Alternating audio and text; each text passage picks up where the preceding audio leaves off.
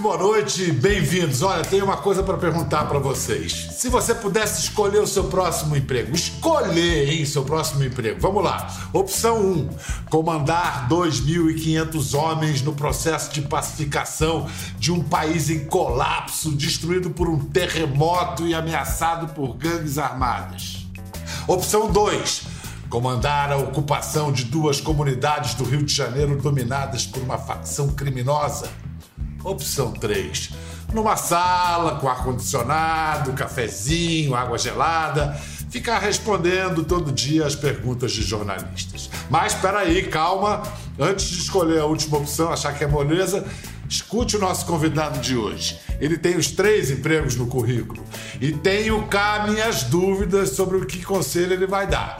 Em nome da transparência, eu devo acrescentar que a tal sala com ar-condicionado, cafezinho, água gelada, etc., fica no Palácio do Planalto. E o seu trabalho seria portar a voz do presidente Jair Messias Bolsonaro, aquele que ama odiar os jornalistas. Aliás, talvez por isso mesmo nosso convidado tenha sido escolhido para essa função, porque de certa forma ele é a antítese daquele que representava. Tem perfil conciliador, temperamento sereno, gentileza no trato e sólida formação intelectual. Serviu a presidência como serviu a pátria, com disciplina, senso de hierarquia, mas depois de um ano e meio, não é que ele foi demitido ou exonerado, a própria função de porta-voz do presidente foi extinta, acabou, caput. Bem-vindo, general Otávio Santana do Rego Barros. Bem, nesta loteria que você impõe o seu público, eu não tenho certeza que eles vão querer a terceira opção, viu? Eu não tenho certeza, é... mas eu fico muito feliz de que você tenha é, iluminado é, situações tão díspares para nos permitir esse diálogo que é sempre muito franco e transparente. E desde logo eu quero agradecer essa oportunidade. Eu que quero muito agradecer que você está, você está concedendo sua primeira entrevista desde que deixou o governo para nós. Uh, mas para esse candidato, assim, tendo tido a experiência desses três empregos, o, qual que, em qual você foi mais feliz?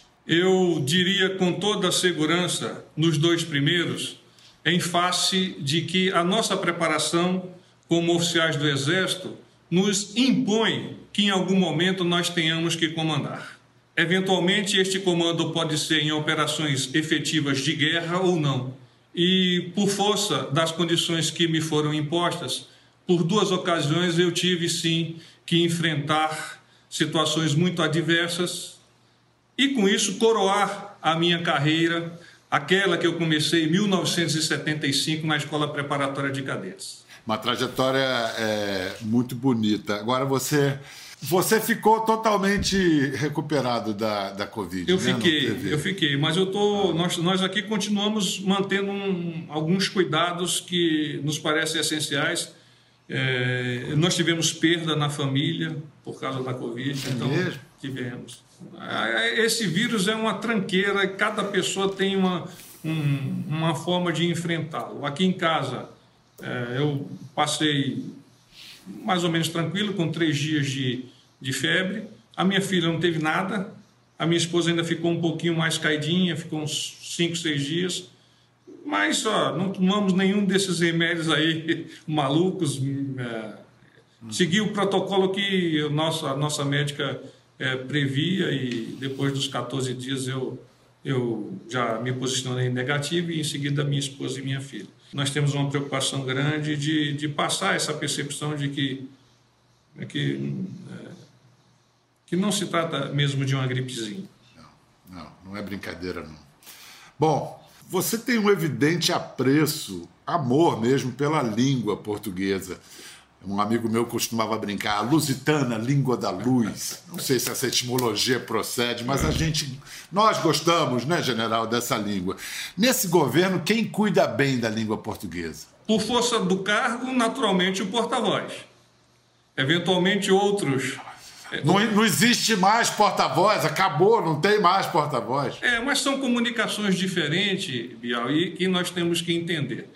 É, o presidente tem uma característica e ao longo desse período no qual eu estava é, encarregado é, de exercer e portar a sua voz, particularmente mais no final, é, ele percebeu ou foi convencido por outras pessoas de que talvez fosse melhor ele exercer esta função de vender a mercadoria governo e presidente junto à sociedade.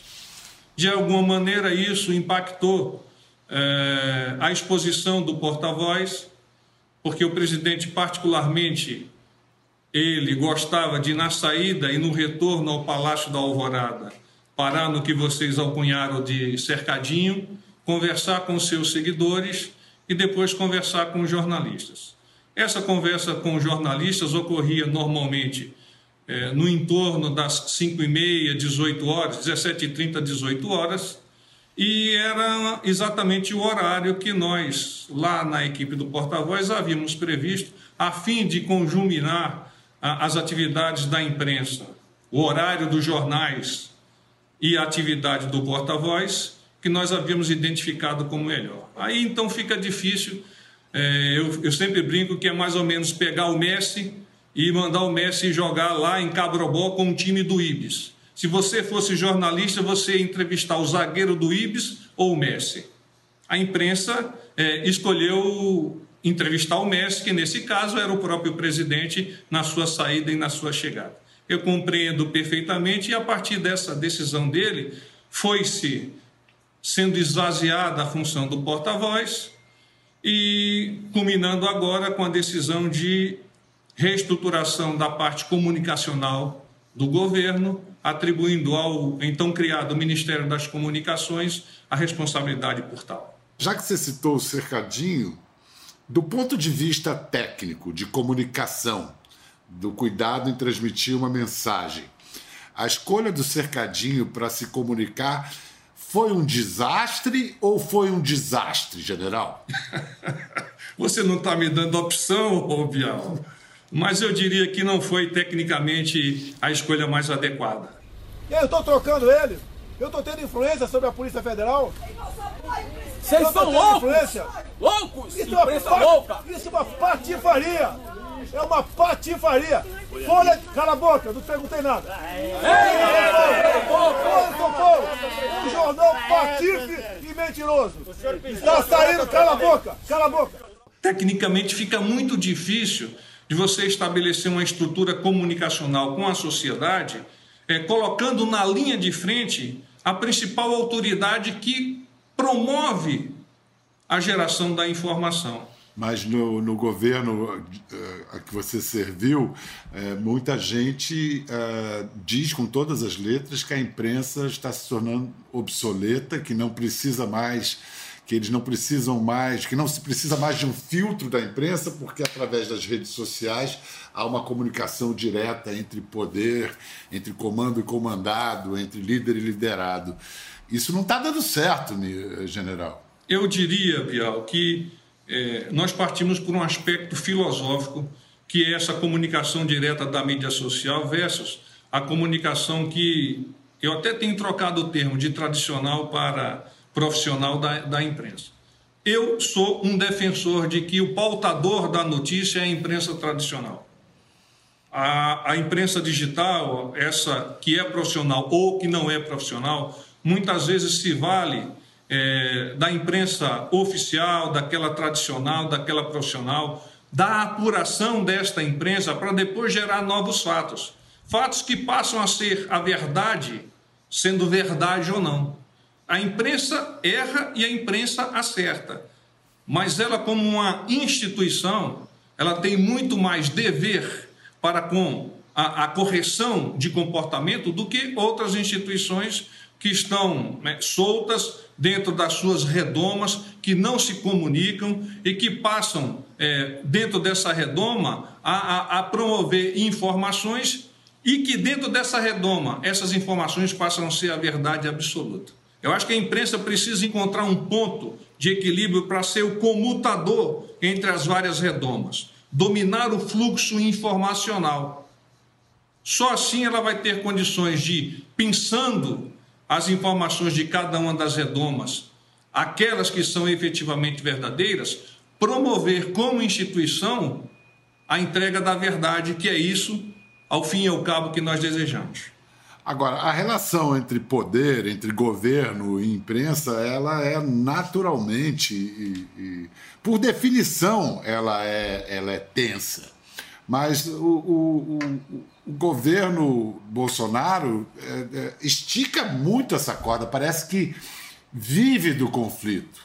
É, é, você concorda com essa visão de que o, o, é, da, é da personalidade do presidente Bolsonaro viver do confronto, viver do conflito? Ele precisa da briga para se manifestar? Eu diria que ele não é um exemplo é, único e específico desse tipo de comportamento. O presidente de há muito entende que a mídia social é uma ferramenta extremamente útil para a divulgação é, das suas informações foi, sem sombra de dúvida, um dos principais fatores para que ele obtivesse êxito e conseguisse cerca de 58 milhões de votos. Bial, quem consegue 58 milhões de votos não só tem voto do pessoal de mídia social. Isso tem que ficar claro.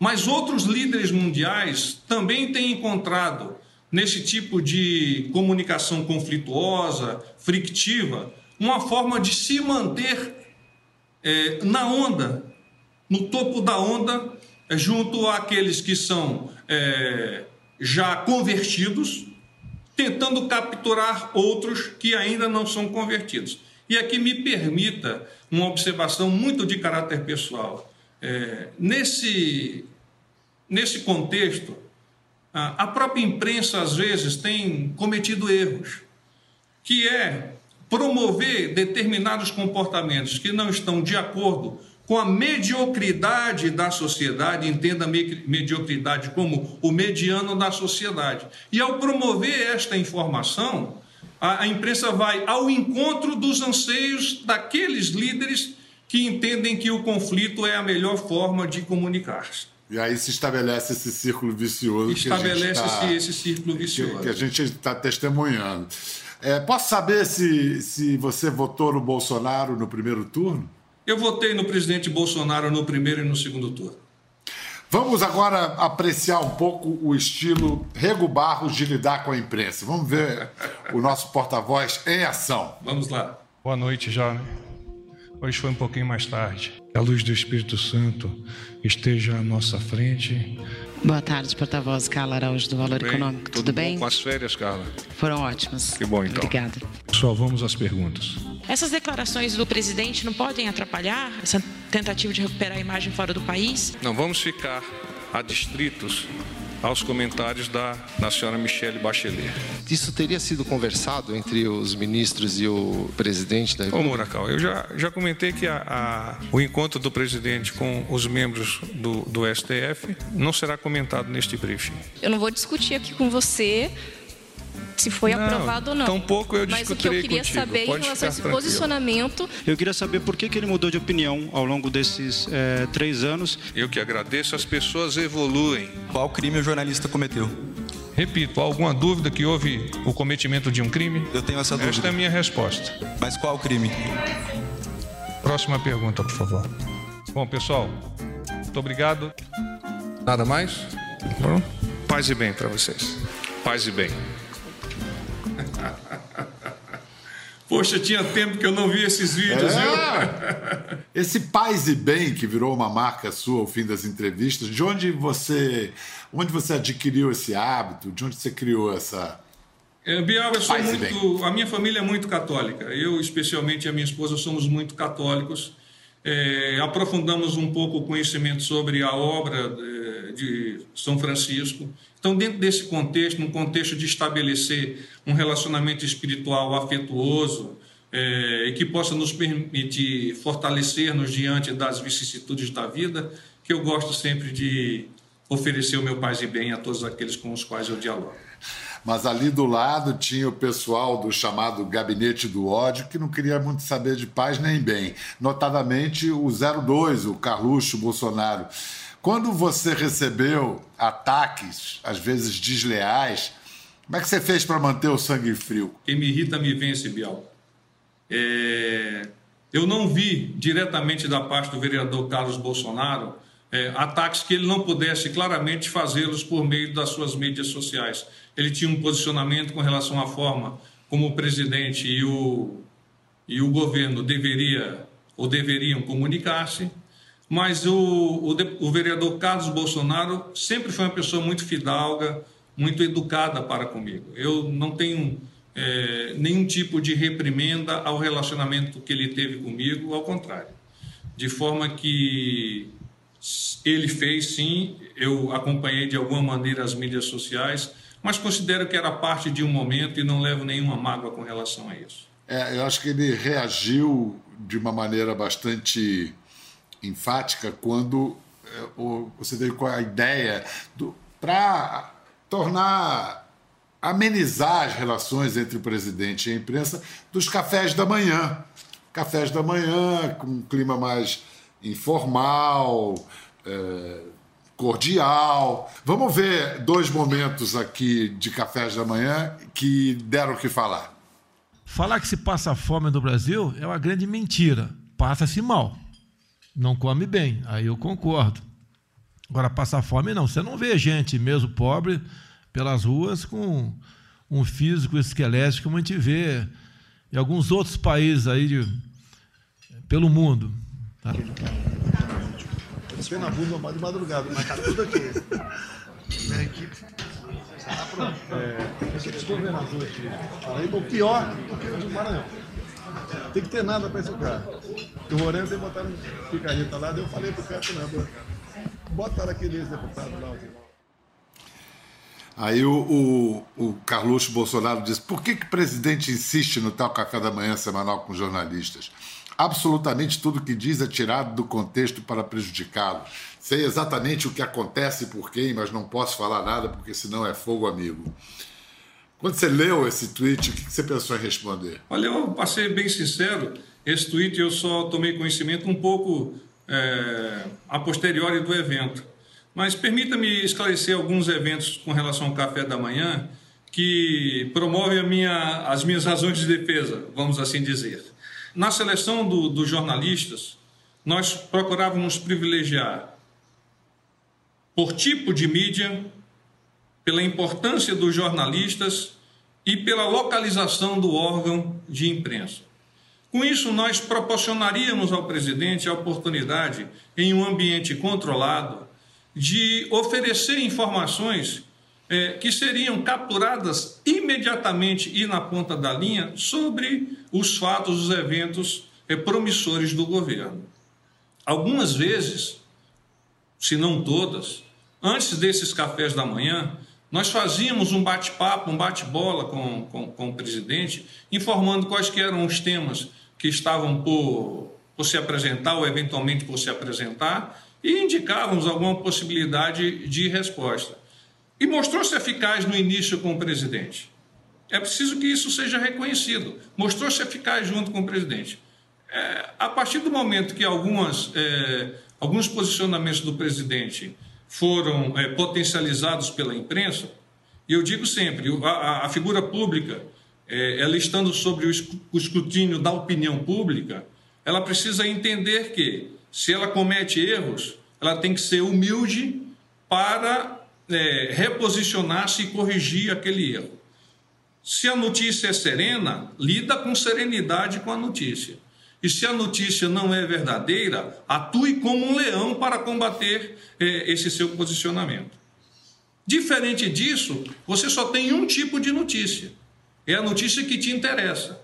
É, William Hearst ele é uma frase muito conhecida de vocês, ele diz que notícia é tudo aquilo que alguém não quer que seja publicado, o resto é propaganda. Então, a oportunidade que era dada ao presidente de conversar nos cafés da manhã e nós tínhamos a preocupação de diversionar com outros ministros e, como eu já disse, com outros jornalistas ou com tantos jornalistas, me parecia assim colocar o presidente na porta do gol sem goleiro na, na, na altura da, da pequena área. E aqui que ele fez com a bola? Precisava empurrar a bola para dentro. E aí, para empurrar a bola para dentro, é mais ou menos usando uma metáfora é, futebolística é o seguinte: o técnico no vestiário ele pega aquele quadro é, branco, escreve seta para um lado, seta para o outro, diz esse jogador é, é, bom pela esquerda, esse jogador é bom pela direita, o time está azeitado. Aí o juiz, pi! Técnico não tem mais responsabilidade sobre isso. É o jogador que entrou no campo que tem que jogar. E tem que jogar e botar a bola para dentro do gol em várias ocasiões, em vez de botar a bola para dentro do gol, ele pisou na bola com chuteiras de travas de prego. Assim, quando sai do, no cercadinho e diz que não é coveiro, que responde quando. Engraçado, quando, quando nós passamos de 5 mil mortes, o que hoje parece um número mínimo na, na pandemia, ele saiu com aquele tétrico. E daí? Quando o presidente dá mancadas assim, quem é que tem autoridade para. Olha o torcedor do esporte aí.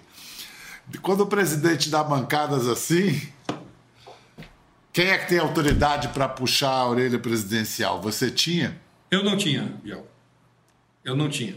É, é preciso que nós, nós tenhamos também uma. Vamos usar um pouquinho da história como ensinamento. Né? Os generais romanos, quando voltavam das suas grandes conquistas, eles é, estacionavam as suas legiões aquém do Rubicão e atravessavam o Rubicão, o general com poucos, é, com a guarda muito simplória e escravos. Esses escravos iam a todo momento citando ao ouvido daquele general memento mori, que significa lembra-te que és mortal. E por quê? Porque ao chegar próximo lá do Senado, os senadores estavam a ovacioná-lo, a plebe estava a ovacioná-lo. Muitas vezes esses generais poderiam é, sentir-se acima do bem e do mal, poderiam elevar-se à situação de deuses no Olimpo. Então o escravo teria essa responsabilidade. É muito importante que escravos é, buzinem no ouvido dos seus generais, dos seus príncipes, para ele lembrar-se que, que é mortal. Eu, infelizmente, não tive, é, foi uma falha minha, eu não tive a possibilidade de, de poder colaborar com o presidente. Muito gostaria. Eu, eu, eu fui para o governo muito entusiasmado com o projeto do, do presidente Bolsonaro.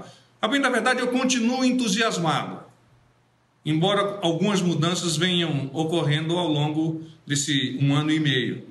Eu fui muito entusiasmado. Eu eu saí do Centro de Comunicação Social do Exército. O general Heleno me ligou numa terça-feira dizendo: Olha, o presidente gostaria de conversar com você. Algumas pessoas têm indicado o seu nome para o cargo de porta-voz. Era logo o início do governo. Havia é, a falta de uma pessoa que pudesse ir para a frente das câmaras para conversar com jornalistas.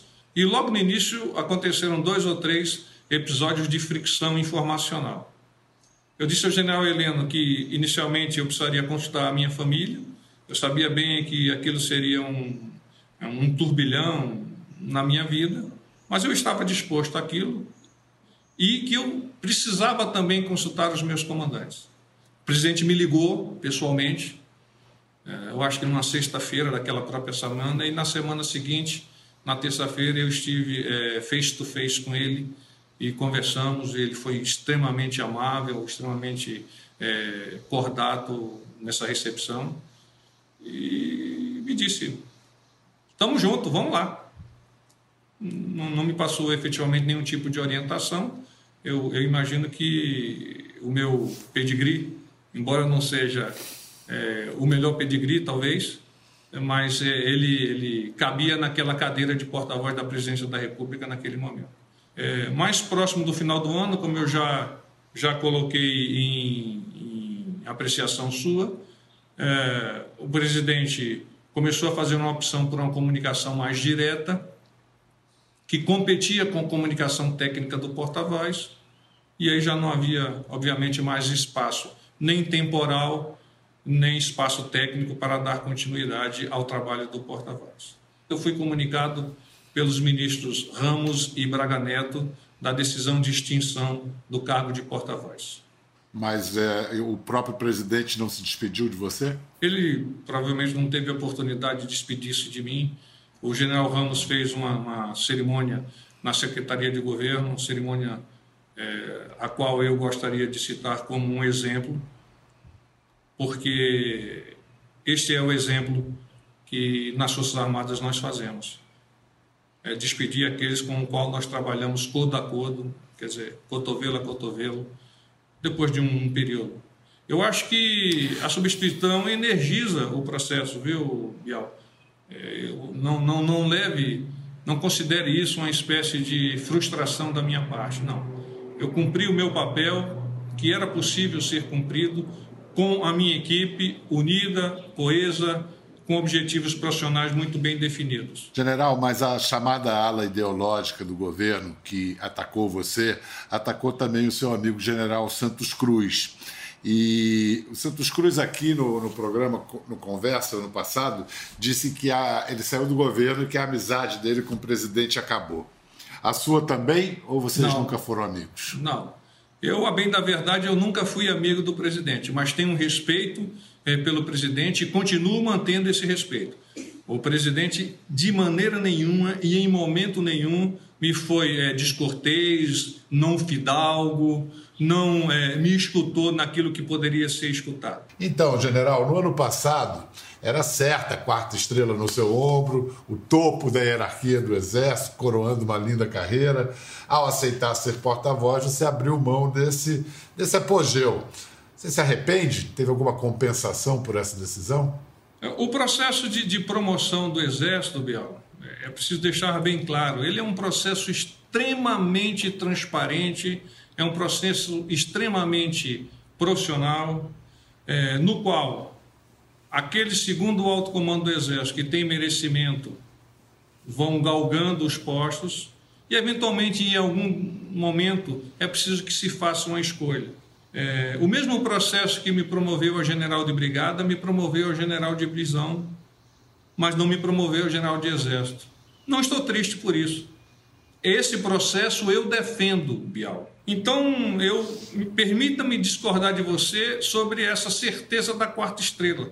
Nenhum oficial tem certeza da conquista das estrelas antes que ela ou que elas lhe sejam colocadas sobre o ombro. É, e como você bem disse no seu discurso por ocasião da despedida do serviço ativo do Exército, permita-me citar: Dispo-me hoje corporalmente deste verde oliva, mas jamais o farei da minha alma. A partir de agora, esta alma estará a cada dia a proteger os interesses da nossa instituição. Agora, nessa nova etapa de sua vida, general, como pretende contribuir? Bial, eu vou dar uma notícia em primeira mão, ainda não confirmada. Eu, eu gostaria de, de colaborar com projetos para o país.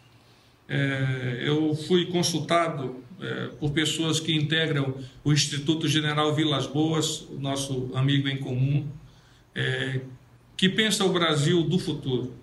Não existe nenhum tipo é, de grande país, não existe nenhum tipo de, de grande estrutura que não precise estrategicamente pensar passo a passo, a curto, médio e longo prazo. É, infelizmente, eu acho que nós ainda não temos esse projeto, que é um projeto que não tem coloração, Bial. Eu advogo que esse projeto não tem coloração. É, pode ser de direita, pode ser de esquerda, pode ser de centro, mas deve-se buscar esse projeto como é, uma referência a conquistar-se. Há uma, uma frase que é lapidar nos documentos militares que diz o seguinte: sem objetivo bem definido, não se chega a lugar nenhum. Muito obrigado, general, pela sua generosidade, por essa boa conversa. Aproveite o seu, a sua família, o, o, o neto ou os netos? É o neto, é o Lucas. O Lucas, torcedor do esporte também. tá certo. Muito obrigado, general. Aproveite Obrigado, aí o, o descanso merecido do guerreiro. Paz e bem. Paz e bem, paz e bem. Quer ver mais? Entre no Globoplay. Até a próxima.